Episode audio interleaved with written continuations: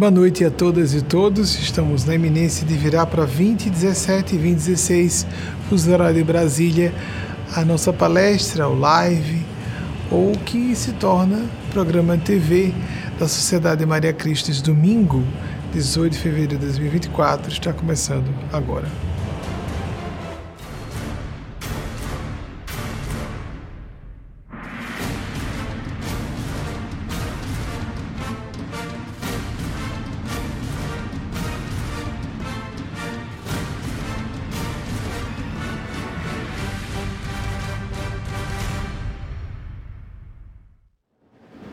Nosso sistema é ao vivo, dando oportunidade aos nossos instrutores e orientadores do mundo espiritual nos conduzirem para que não seja dito tanto o que nós queiramos ou achemos mais aprazível, e sim o que seja considerado mais apropriado, nós já vamos passar para a primeira pergunta que vou ler ao vivo junto com vocês.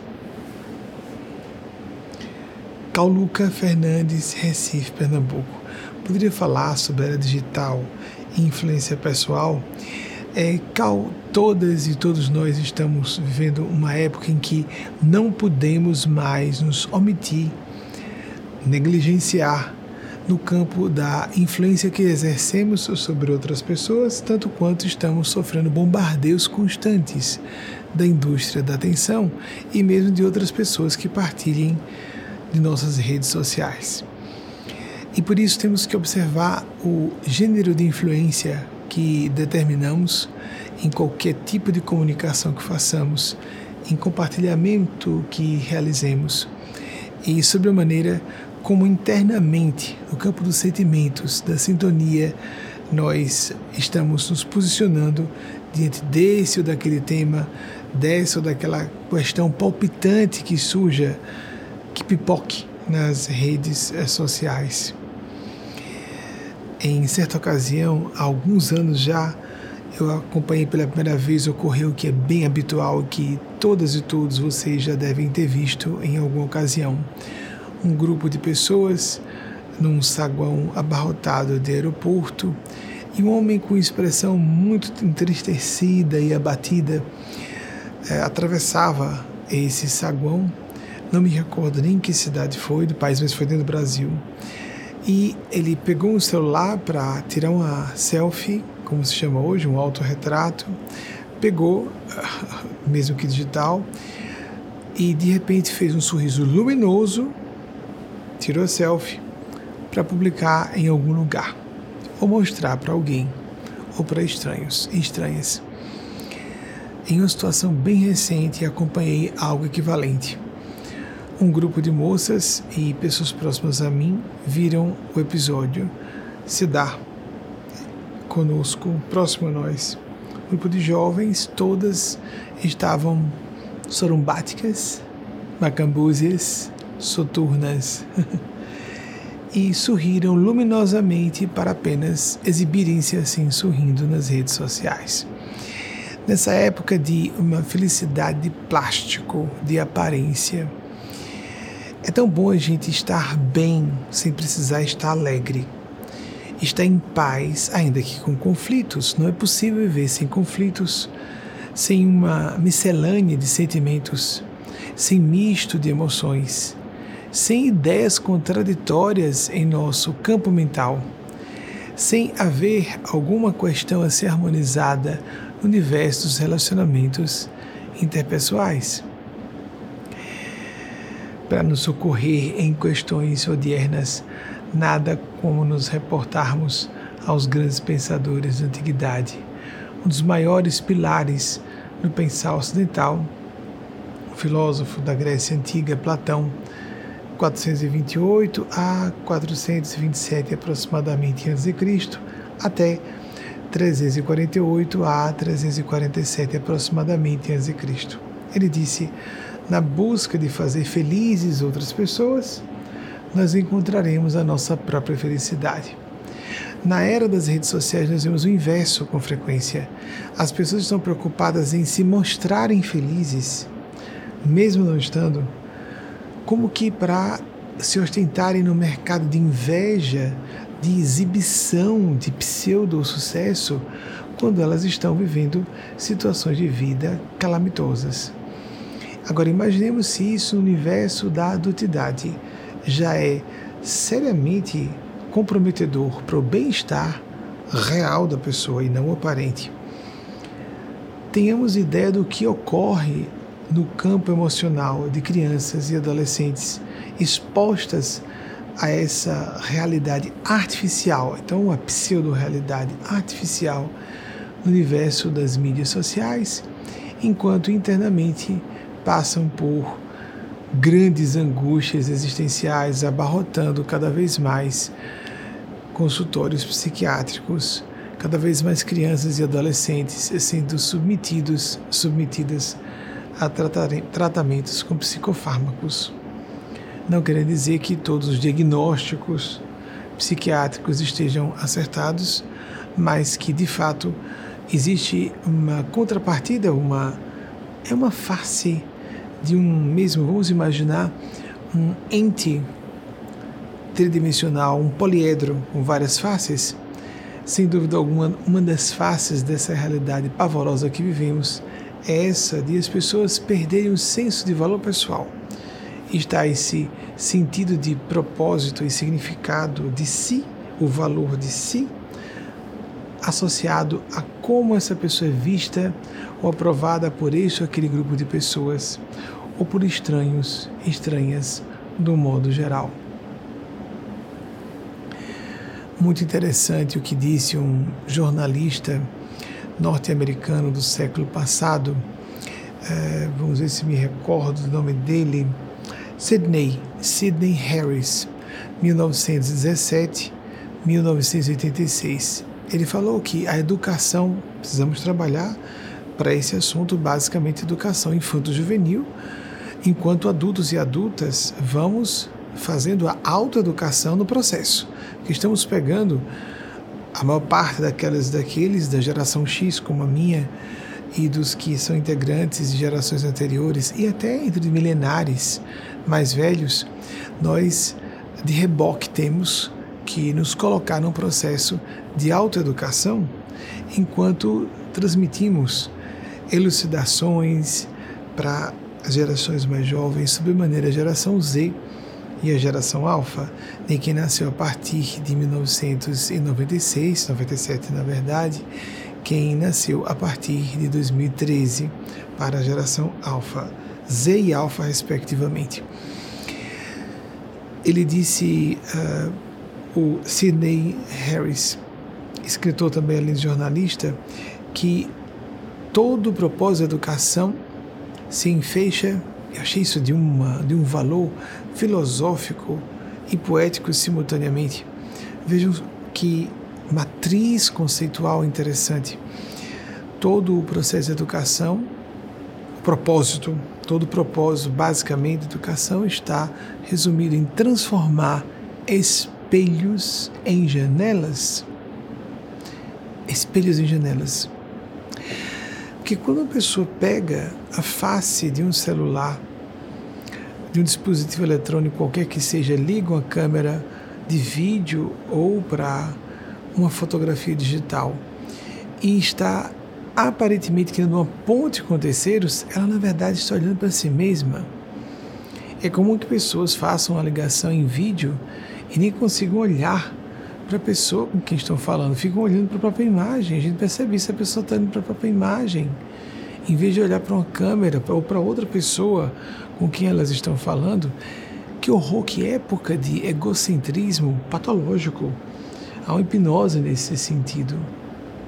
Então nós devemos parar, refletir um pouco mais e não temermos entrar na contramaré cultural, social, dos costumes, se nossa consciência nulo pedir. Veja o que disse Rosa Parks, a revolucionária norte-americana, mulher do povo, se não me engano, a função dela era costureira ela entrou para a história dos direitos civis dos Estados Unidos, do mundo inteiro. É celebérrima por aquele episódio em que, no dia 1 de dezembro de 1955, Rosa Parks viveu entre 1913 e 2005. e se tornou ativista dos direitos civis, sob maneira de pessoas negras ou pessoas é, mestiças e pessoas mestiças, ou como está se absorvendo para o português, pessoas pretas ou mestiças. Eu acho tão bonito que no Brasil e em português nós usávamos uh, com uma conotação invertida em relação às palavras cognatas em inglês. O negro, negra, preto ou preta. No Brasil, há poucos anos, a conotação era bem pejorativa de chamarmos uma pessoa negra de preta. Isso em inglês é que era muito claro invertido, mas o tempo dirá como vai se fixar o conceito e, sobremaneira, os líderes e as líderes da militância negra vão nos dizer como nós devemos utilizar as palavras. E por enquanto ainda temos o dia da conscientização, o dia da consciência negra em, no Brasil, então isso fica bem claro que não deixou de haver uma transição, há pelo menos ambiguidade nas acepções de pessoa negra ou de indivíduo negro ou pessoa preta, indivíduo preto. E Rosa Parks disse: Vejam como é importante que nós absorvamos a lição de uma mulher que, nesse dia 1 de dezembro de 1955, ela se recusou, quando vocês ouvirem, devem se lembrar, quem não se lembrou pelo próprio nome dela, ela se recusou a ceder o assento no transporte público a um homem branco, porque era obrigatório ceder o assento a uma pessoa branca se a pessoa fosse negra. Isso não foi na Idade Média, amigas e amigos, isso foi em 1955. E ela disse algo uh, que ficou emblemático, no meu entender, nesse assunto do, da atitude, do confronto do bem, do combate pelo bem. Se nunca se deixe levar, tomar pelo medo, por fazer alguma coisa se você sabe que é o certo a ser feito. E gerou um movimento fortíssimo e de movimentação que, uh, no mínimo, contribuiu bastante para termos, adiante no tempo, apenas 13 anos depois, o assassinato de Martin Luther King Jr., Dr. Martin Luther King Jr., que viveu entre 1929 e 1968 que nós absorvamos isso. Ah, mas eh, eu tenho que me enquadrar, não é? Todas as pessoas negras na época cediam lugar para pessoas brancas quando elas solicitavam num veículo de transporte público. Ela julgou que não deveria fazer e toda uma todo um status quo foi questionado. E a partir daí uma série de mudanças foram encetadas e um turning point ou um ponto de não retorno se estabeleceu. E até hoje vemos uma contramaré, sem dúvida, do racismo que existe, existe muito nessa era dos aparelhos celulares e todo mundo com condições de filmar em qualquer situação, qualquer popular filmando qualquer coisa com um aparelho na mão, nós podemos flagrar e as câmeras de segurança em toda parte como o racismo existe em toda parte do mundo e como pessoas brancas podem ficar iludidas em relação ao privilégio, mesmo pessoas de boa índole, mas iludidas com o privilégio que nós recebemos apenas por sermos pessoas de pele mais clara. Isso é realmente monstruosamente injusto e isso é uma abominação que deve desaparecer do seio de nossas sociedades humanas. Mas será que isso acontece na faixa de Gaza hoje? Será que não há um pouco disso? Não tão claramente, porque nós temos o problema na Ucrânia. Dois povos europeus brancos, irmãos, de idiomas próximos, inclusive. Ucraniano e russo são idiomas com proximidade linguística em suas estruturas, pelo pouco que conheça são, já fizeram parte da União das Repúblicas Socialistas Soviéticas e há de novo a invasão de um território de outro, de outro país por parte da Rússia, como já ocorreu no século passado, logo após a Segunda Guerra Mundial. Parece que nós não aprendemos com a história, não é? Por isso nos reportamos com frequência a vultos históricos da antiguidade, da Idade Média, da modernidade, da contemporaneidade, de diversas áreas do saber e da ação humanos, é, ou áreas humanas do saber e da ação, para que nós, e, e nos situando nas épocas em que essas pessoas viveram, quais suas funções, suas atividades profissionais, para visualizarmos o contexto da pessoa, o seu panorama biográfico, para assim termos uma ideia de como a pessoa gerou e o quanto de mérito ela teve em ter uma certa ideia que veio a ser aplicada. Então, amigas amigos, temos que procurar a sintonia antes de exercer influência para fora, o recebermos de fora, buscarmos de dentro. O que nós lemos, o que nós consumimos como obras, sejam bibliográficas, cinematográficas, o lazer, com quem conversamos, com quem convivemos, com quem escolhemos interagir, presencialmente ou à distância, porque isso tudo define, define um certo tônus mental, um padrão de sintonia. E nós estabeleceremos a partir disso também linhas de eventos em nossas vidas. Esses fenômenos existem de fato. A troca de energias existe. Sermos alimentados por energias tóxicas ou nos afastarmos de energias que nos envenenem mentalmente, e tudo isso existe. Esse critério que as pessoas têm com saúde do corpo, que comem ou deixam de comer, atividades físicas, etc., deve existir no campo intelectual, assim como deve existir pessoas se informarem por meio do WhatsApp. WhatsApp não é meio de informação. Nós temos que procurar veículos de imprensa de qualidade, por exemplo. E, esse, e isso existe, mesmo em redes sociais, de forma gratuita até.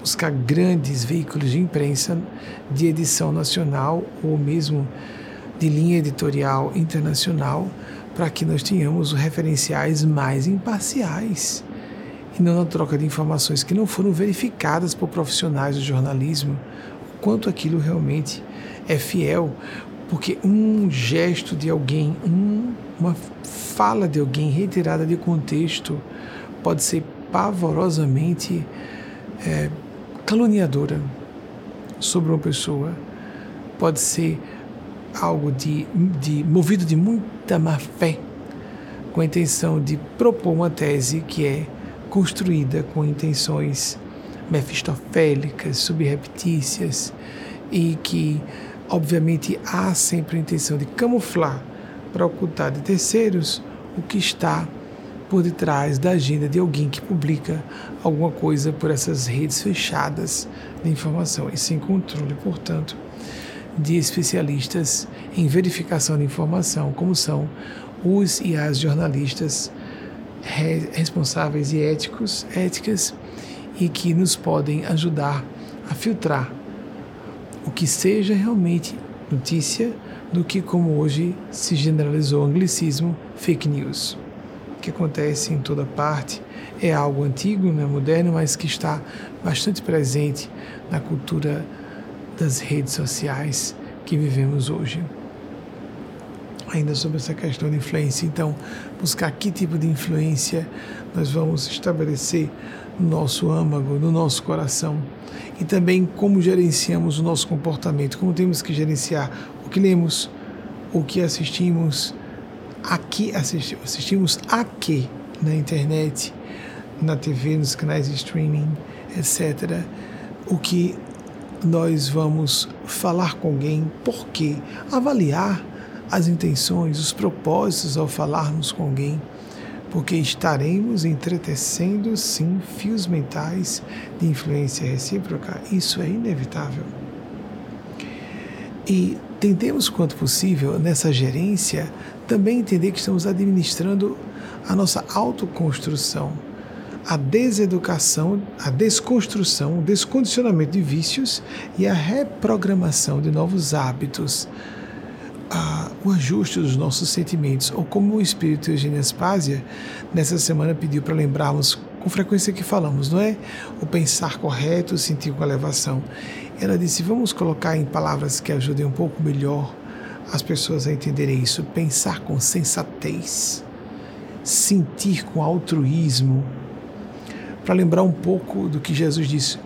Jesus disse de quem tem olhos de ver e ouvidos de ouvir.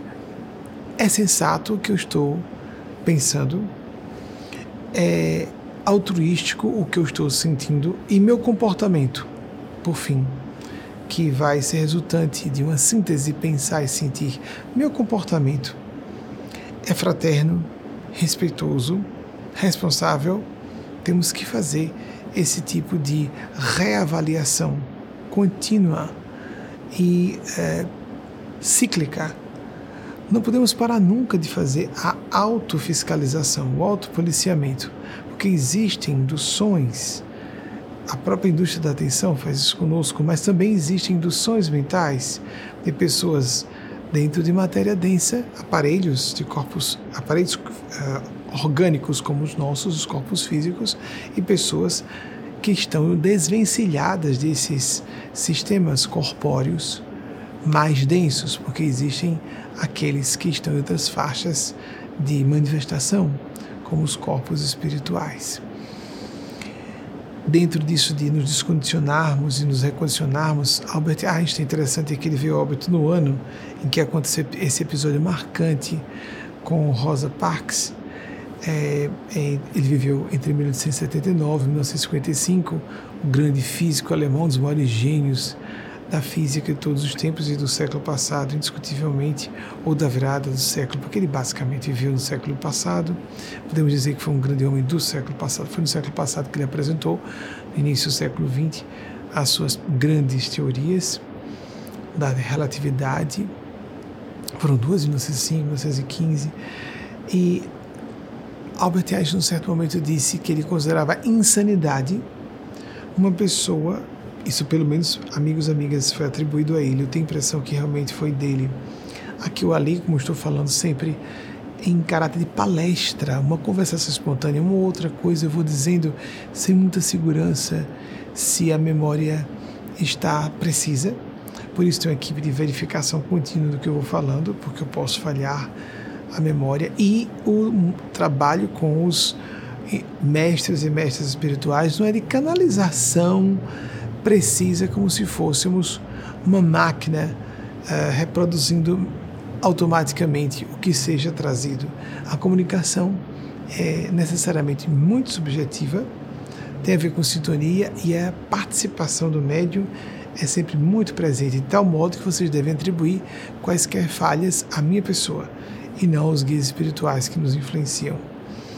Então, Albert Einstein trouxe esse conceito que seria insanidade a pessoa repetir um comportamento e repetir mesmo sucessivas vezes até que e continuar com a expectativa de obter resultados diferentes. Se nós queremos resultados diferentes, temos que ter um comportamento diferente. Nós estamos fazendo isso. Não porque nós criamos justificativas não porque nós queremos culpar terceiros, não porque queremos nos sentir vítimas.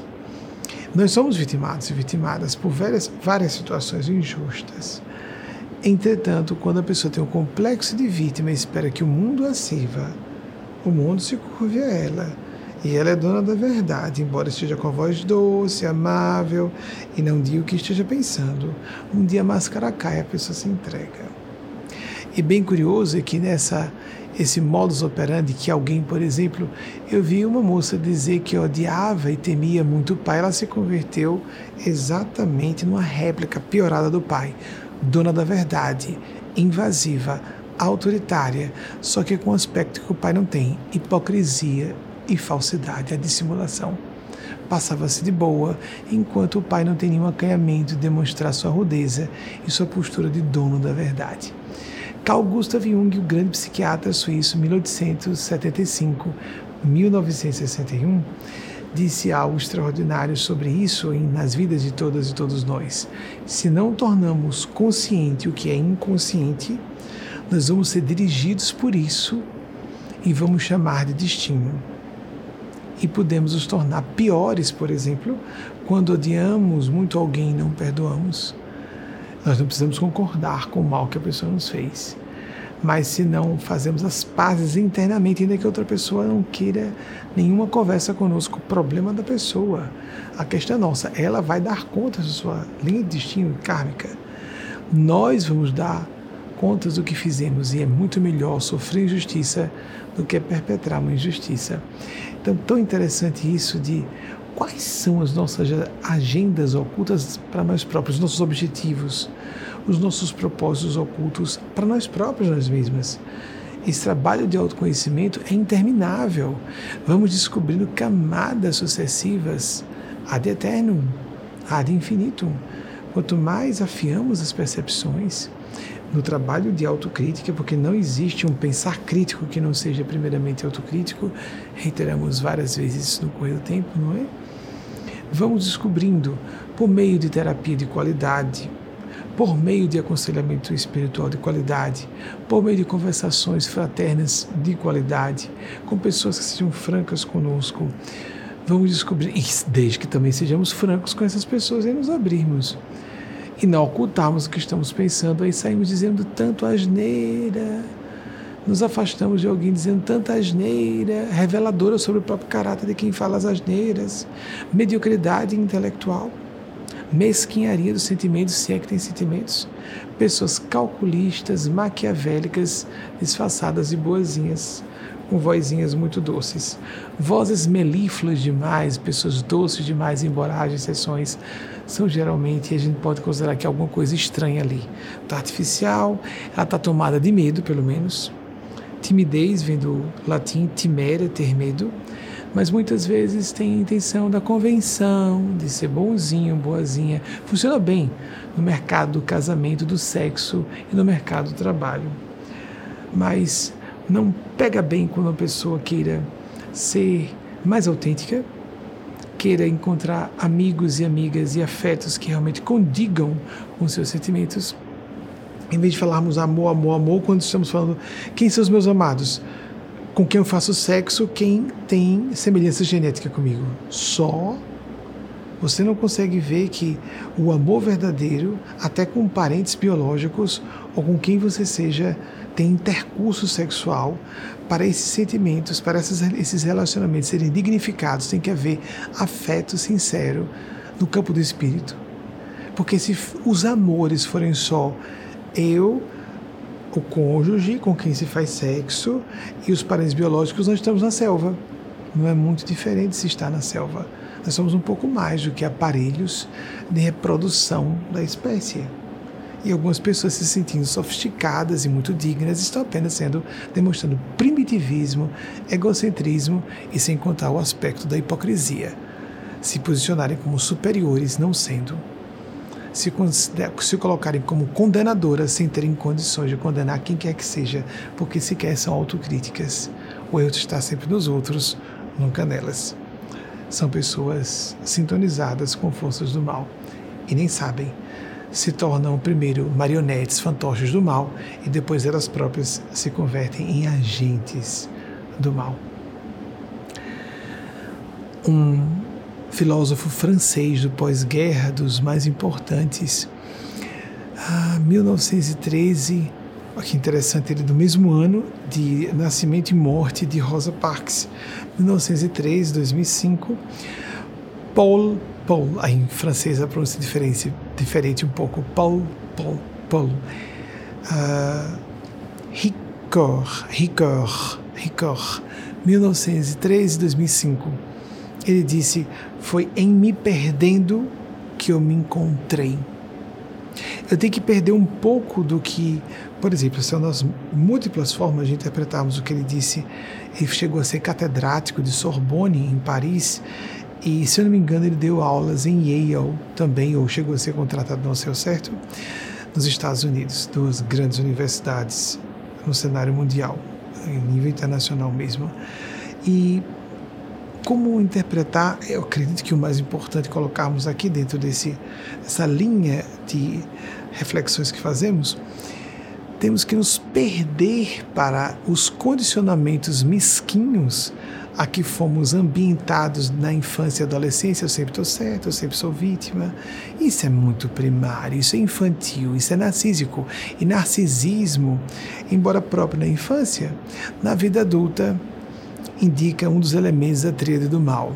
São pessoas manipuladoras e que se julgam manipuladas, usam e dizem que foram usadas. Elas são manipuladoras e não demonstram coração, sentimentos psicopatas. Esses três elementos, narcisismo, manipulação e psicopatia, constituem a tríade do mal. A pessoa é totalmente tomada pelo mal, agente do mal e se julga boa.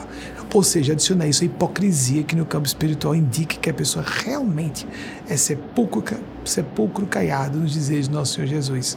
Uma pessoa que parece arrumada, limpa por fora, o branco no sentido de limpa por fora, cheia de podridão e rapina por dentro. Ou o lobo, a loba em pele de cordeiro, oh, tão inocente, doce e amável por fora. Uma loba voraz, só que é tudo para cima, concentradora. Ela se sente usada quando está sendo beneficiada e desavergonhada, descarada e blasfemamente é capaz de dizer isso se vier a primeira oportunidade. Passa a vida inteira doce e amável quando abre a boca para falar alguma verdade sobre si, saem monstruosidades do coração perverso ligado a forças do mal. E o karma existe. Os gênios das trevas existem, assim como os gênios celestes existem, os gênios do mal existem, assim como o paraíso, as frequências mais altas de consciência existem, as do plano inferior existem também quer a pessoa acredite, quer não, que ela se ache vitimada ou não, que ela se ache certa ou não. A realidade, como disse Aldous Huxley, Lembrando-se que já citei, se não me engano, ele veio entre 1894 e 1963, se não me engano. A realidade não deixa de existir porque seja ignorada. As leis espirituais não deixam de existir porque sejam ignoradas. Eu não pedi para ser salva ou ser salvo, é mesmo para ser abençoado com informação, abençoada com informação. Não mesmo preferir estar morto ou morto não pediu para ser abençoado, abençoado é mesmo. Quanta desonestidade às vezes as pessoas revelam, sem nem perceberem que são óbvias para alguém, alguém que entenda além, um pouco além das palavrinhas mal arrumadas de uma adolescentezinha mimada que ficou velha, um corpo velho. Envelheceu no corpo, miudinha no coração, pobrezinha na inteligência nós sintonizamos com as pessoas, nós atraímos situações de acordo com a nossa própria torpeza ou nobreza. Escolhamos a boa parte, como diz nosso Mestre Senhor Jesus, que nos não será tirada, o combate pelo bem, o trabalho pelo bem comum, o altruísmo. Não usemos a palavra amor, o amor não espera nada em troca. Jesus disse que se colocasse a luz no candeeiro, no alto de uma sala para que ilumine a sala toda, usando uma linguagem de português mais moderno, e não ocultasse. Se alguém se beneficia de algo, deve ter alegria de passar adiante e ajudar outras pessoas a não cometerem suicídio, acreditar na divina providência. Quem se expõe não é quem é beneficiado ou beneficiada por uma graça, são os mensageiros às vezes sacerdotes, curadores, etc., que se expõem publicamente a serem questionados por isso ou questionadas por isso. É tão interessante, não é? É tão fácil quando a pessoa vê tudo de cabeça para baixo na sintonia do ego e o mal e do mal. O ego hipertrofiado e o mal que aproveita isso para dizer seja esperto ou esperta, a pessoa está sendo apenas manipulada, manipuladora, calculista e cheia de tentáculos do mal, se fazendo de boa sem ser boa coisa alguma. A resposta da vida chega. E chega tão grave quanto mais gravemente alguém tenha sido ofensiva ou ofensivo com forças celestes que alguém esteja representando. Não importando que a pessoa acredite ou não, a realidade existe, ponto final. Vejam o que aconteceu no dia 10 de fevereiro, sábado, uh, penúltimo, 10 de fevereiro desse ano 2024, se você acompanha um pouco à frente no tempo. Há 11 anos, em 2013, nós tivemos, assistimos somente eu, Wagner, meu esposo, que já era meu esposo na época, estamos casados desde 2009, Delano Mutei, um amigo irmão que estava no veículo conosco num período que estávamos nos Estados Unidos, num período que ficávamos meses lá, meses cá, até que ficamos quase quatro anos recentemente e voltamos para cá definitivamente. Num período que estávamos lá em 2013, houve um fenômeno extraordinário à noite e que não foi filmado, só havia de testemunhos desse evento, perdão, de testemunhas a dar o testemunho, além de mim mesmo, Wagner que conduziu o veículo, Delano que estava no banco de trás. Oito postes de iluminação pública norte-americana apagaram à medida que o espírito de Pazes se aproximava do, no, com o seu campo mental gigante, com outros espíritos, a outras autoridades espirituais e conversando conosco, indicando o raio de influência mental de Eugênia Spásia. Um nono poste acendeu, num diâmetro de aproximadamente 800 metros a um quilômetro. Esse evento não foi filmado. Nós achamos interessante trazer as evidências testemunhais, não só dos dois, mas de Wagner de Guiar, meu esposo, de esse amigo irmão, mas outro amigo irmão, Marconi Vieira, que presenciou um menor, se não me engano, com um desses eventos, um outro evento desse, com três postes, se eu não me engano, e depois um quarto. É fácil verificar na nossa videoteca, usando a linguagem antiga, na, nos arquivos do nosso canal YouTube. Pois bem, aconteceu um outro evento desse, só que em escala maior. Foram dezenas de postes. Foi de dia. Os postes acenderam, não um de cada vez, mas todos ao mesmo tempo. Em vez de apagarem-se, acenderam-se. Das duas linhas de postes de iluminação pública de uma ponte sobre o rio Vaza Barris, aqui no estado de Sergipe, enquanto realizávamos uma palestra de dia. Os postes acenderam como se nós tivéssemos uma noite repentinamente, subitamente caído sobre a terra. Os postes acenderam simultaneamente. E isso foi filmado pela câmera de segurança do veículo, a traseira e a dianteira. Para simplificar, porque a traseira não tem uma qualidade muito boa, nós colocamos um trecho desse evento. Não está aparecendo o que eu estava falando, eu estava gravando sentado no banco do carona, enquanto Wagner de novo dirigia o carro. Dessa vez só teríamos nós dois de testemunhas do evento. 11 anos depois, o evento acontece. Eu estava gravando essa palestra das três fechadas que eu faço por semana para um grupo de poucas centenas de pessoas, como já falei aqui algumas vezes a vocês. E é nessa palestra, gravada para. Perdão, nesse momento não era nem uma palestra, era um aviso, porque além das três palestras fechadas, eu gravo outros áudios, não foi uma palestra fechada. Foi para esse grupo que tem acesso às palestras fechadas, gravando um áudio no sábado, 10 de fevereiro eu estava num ponto em que falava de algo que aconteceria poucos minutos depois, sem saber que aconteceria. Poucos minutos depois, esse áudio foi retirado. Vocês vão ouvir uma música de fundo. Eu estava gravando naquele momento. Para fazer a edição, eh, Wagner utiliza a câmera, perdão, o, o microfone da câmera de segurança para emparelhar com a gravação que o aplicativo de gravação que eu uso no celular vai registrando do áudio que eu vou ali uh, gravando à medida que vou fazendo a fala mediúnica, não chega nem a ser uma psicofonia propriamente.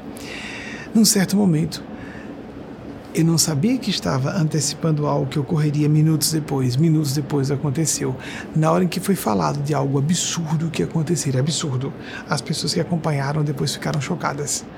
Porque elas receberam um áudio e minutos depois com o vídeo, o vídeo com a, essa manifestação, e já tinham recebido, o grupo havia recebido áudio, não deu tempo de se fazer a edição do vídeo com o áudio, o vídeo foi mandado em separado de um trecho daquele áudio, com o áudio se ouvindo à distância, um trecho daquele áudio se ouvindo à distância com a, o microfone da câmera de segurança, e as pessoas puderam ver. Primeiro foi enviado, minutos depois aconteceu aquilo que as pessoas receberam em seus aparelhos celulares.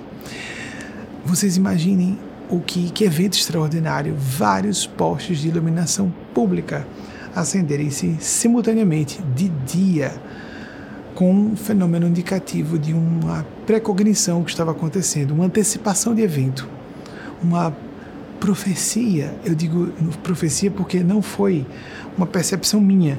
Eu sou premonitório, mas eu não estava sentindo que eu estava falando de algo que estaria para acontecer. Mas a espiritualidade que me conduzia sabia que iria acontecer. E aconteceu. Minutos depois de encaminhar o vídeo para o grupo, o, perdão, o áudio, primeiramente, e depois o vídeo. Minutos depois de o vídeo chegar, aconteceu. No vídeo que as pessoas receberam do nosso grupo, dava para se ouvir o elemento profético, o elemento de, pré, de antecipação, precognição, premonição, um presságio. Literalmente aquilo aconteceu e completamente inconcebível, impensável para qualquer pessoa, do bizarro que era, seria surreal, aconteceu minutos depois. Então, vejam, eu vou colocar para vocês um trecho simplificado, editado, porque foram dezenas de posts. Só a parte que fica muito mais clara no registro de vídeo dos postes de iluminação pública acendendo-se simultaneamente no último dia 10 de fevereiro, sábado, antecipa, ante, uh, o, o, ante, o penúltimo sábado, o sábado antepassado, e que aqui apresentamos a vocês publicamente em, para o grande público de primeira mão. Isso foi na manhã de sábado. As pessoas estavam. Isso, já tinha toda a iluminação pública apagado desde que o dia havia amanhecido. Isso era manhã de sábado alta, vocês viram? Luz forte do dia, a luz uh, solar.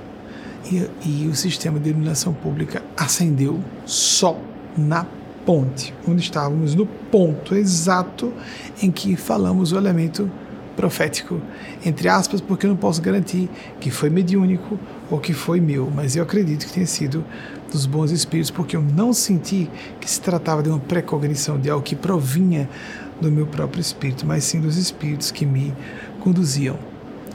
E alguém pode perguntar, e para que isso? Porque nessa época, um evento como esse, uma, um evento do chamamos fenômeno dos postes, semelhante ao 2013, mas muito maior em escala maior número de postes de iluminação pública de dia, filmado, condizente com uma informação que foi antecipação de algo bizarro, completamente inconcebível, que aconteceria minutos depois e que o nosso grupo interno conhece.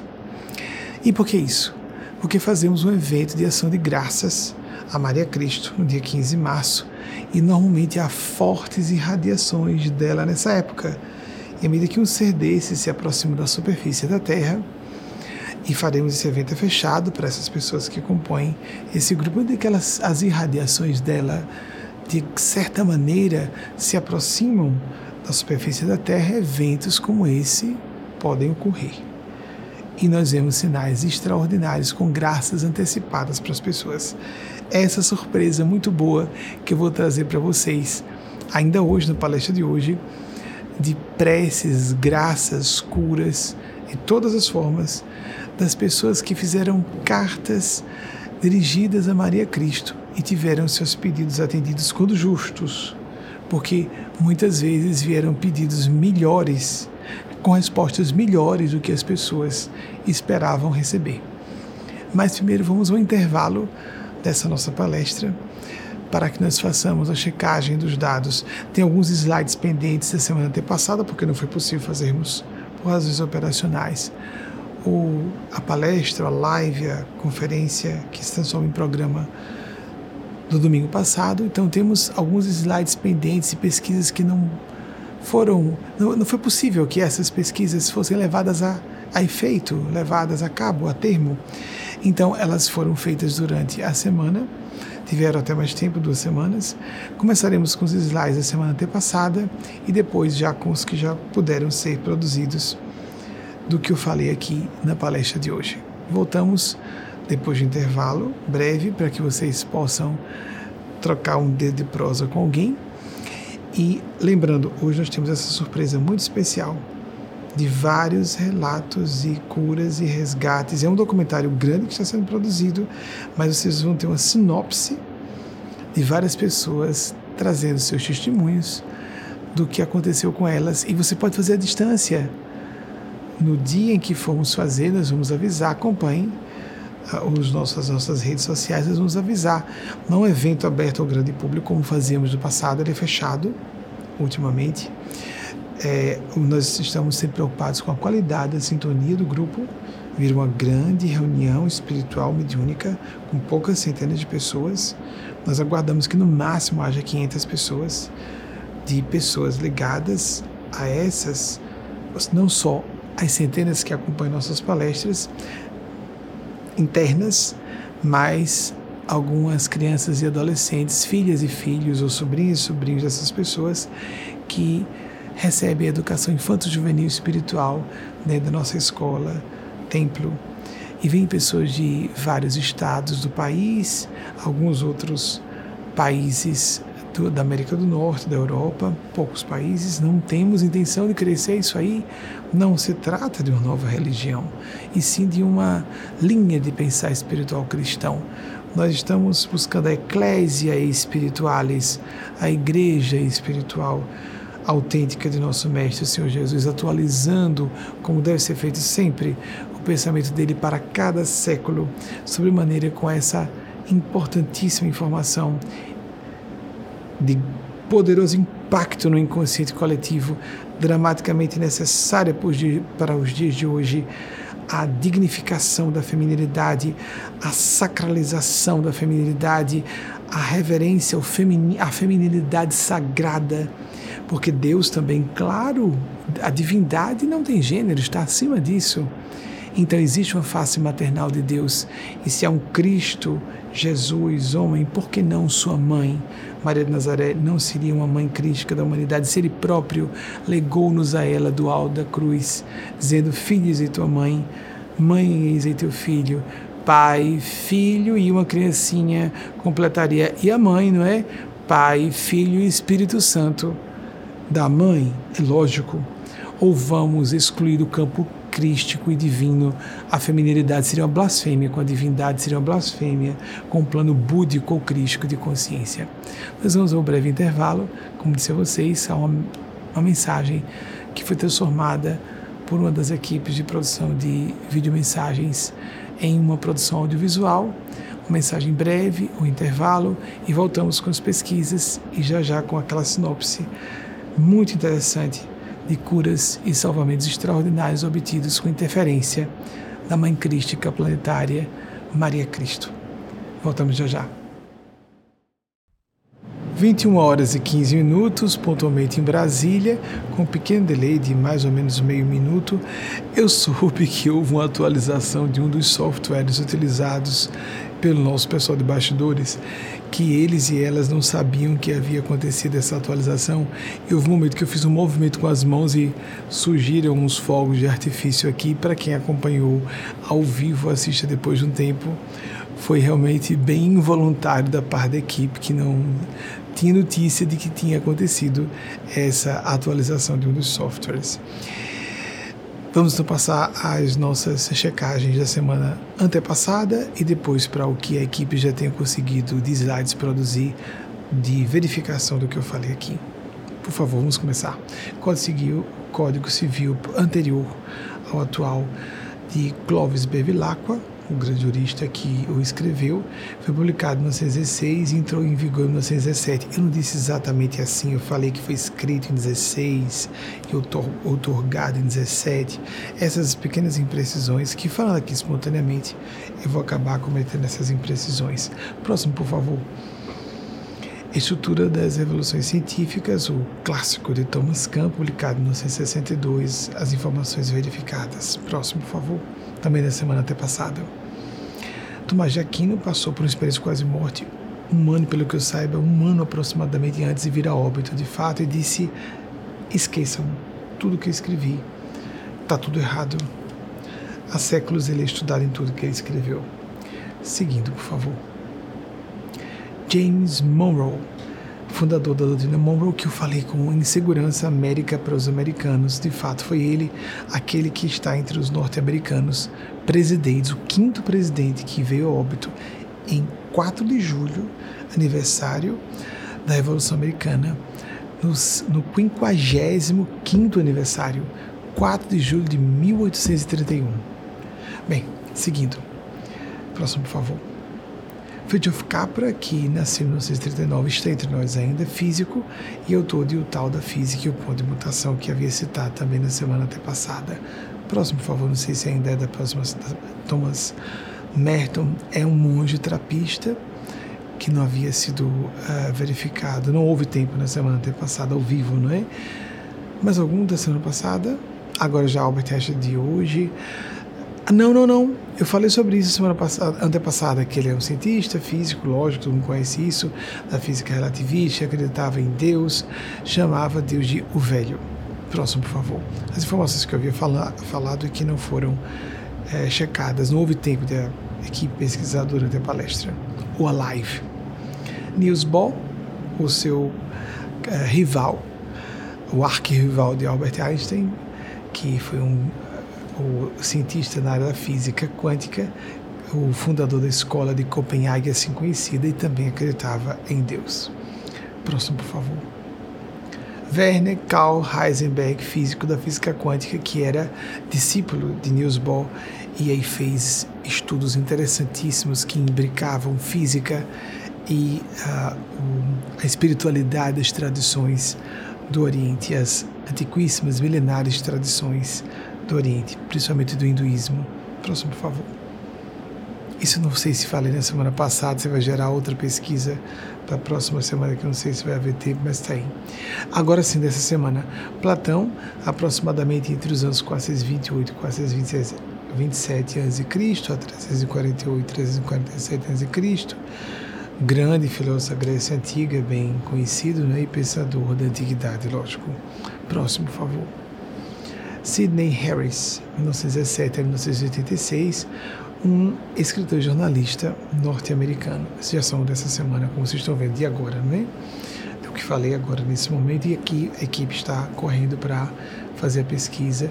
Quando não dá tempo, eles deixam para a próxima semana, como fizemos há pouco com as pesquisas não conclusas da semana antepassada. Próximo, por favor. Geração Z, nascidos a partir de 1997. Próximo, favor. Geração Alfa, nascidos a partir de, de 2013. Próximo, favor. Rosa Parks, 1913 a 2005. Era costureira, tinha essa dúvida ativista dos direitos civis dos negros vieram me perguntar, não propriamente dos mestiços, você incluiu mestiços, é porque a gente no Brasil entende mestiços também.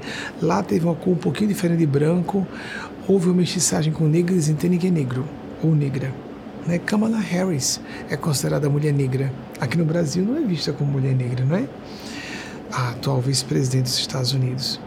Então, quando eu incluí pessoas mestiças, pardas, eu quero dizer que essas pessoas também sofrem preconceitos, mas eu tinha consciência de que eram ativistas de direitos civis de pessoas negras norte-americana. Próximo, por favor. Dr. Martin Luther King Jr., com frequência, eu apresento aqui, uh, cito com frequência, 1929 a 1968, o ano em que ele foi assassinado a queima-roupa. Próximo, por favor. Não tanto a queima-roupa, mas a queima-roupa muito próximo foi é, uh, Bob Kennedy, que veio óbito com pouca distância de Martin Luther King Jr., por sinal eram amigos íntimos e defensores dos mesmos ideais de direitos civis de minorias. E no mesmo ano de 1968. Próximo, por favor. Vai virar outra pesquisa, né? Albert Einstein, de novo, 1879 a 1955, físico alemão, teorias da relatividade em suas duas versões, de 1905 e 1915. Próximo, por favor.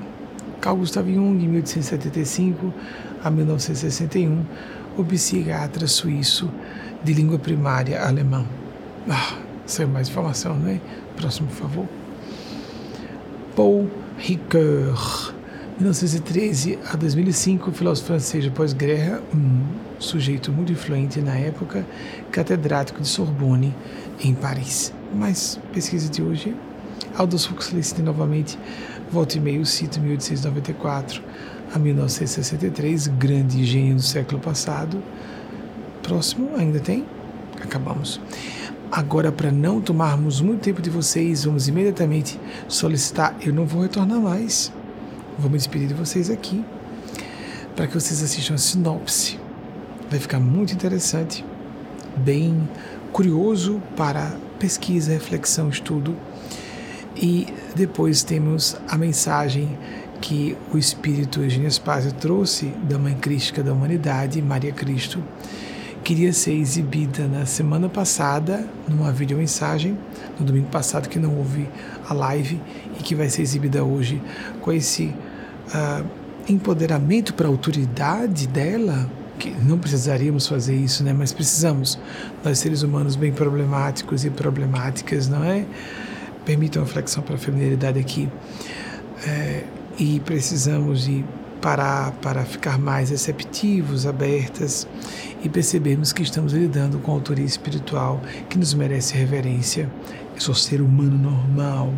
O espírito Eugênias Paz se diz falível e vulnerável, é, com condições de cometer erros, mas seres como Jesus Cristo, Maria Cristo, Maria Cristo estão, ou uma alma crística como Maria, uma mãe crística, estão no nível de consciência acima de nossa capacidade de cognição para interpretar, para fazermos juízos, fazermos juízos de valor e chegarmos a conclusões que, se não forem construtivas, serão blasfemas.